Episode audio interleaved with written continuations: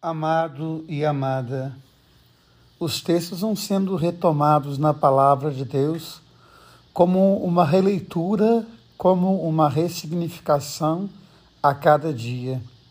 Já disse tantas vezes o verso de Cecília Meirelles, a vida é reinventada.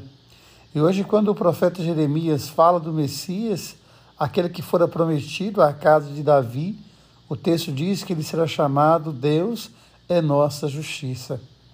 Tenho dito isso já há algum tempo da justiça como um lugar do equilíbrio, quando você dá às pessoas e à vida e a cada coisa o peso que elas merecem, ou o peso justo. E quando nós olhamos para o evangelho de hoje, José é chamado de o homem justo. Ele que tinha sonhos, ele que precisa ressignificar a sua vida ele que tem diante de si algo muito delicado, que é Maria grávida de um filho que não é dele. Maria vai à casa de Isabel, quando volta está grávida.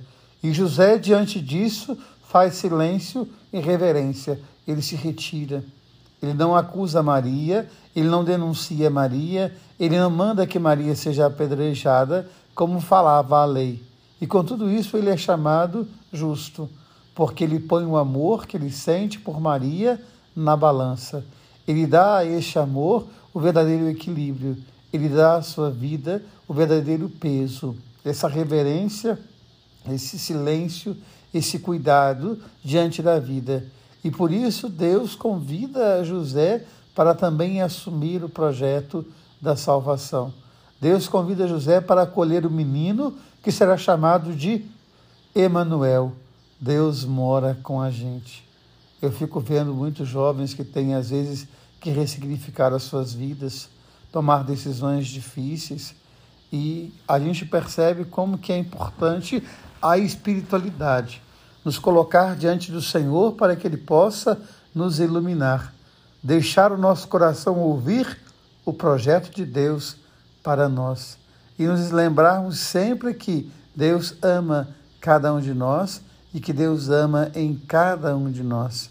Que Deus seja a nossa justiça, que Deus nos ensine a fazer justiça, que Deus seja a nossa reverência, que Deus nos ensine a fazer reverência, que nele possamos ser justo, porque o mundo merece o melhor de nós. Deus ama você, Deus ama em você. Amém.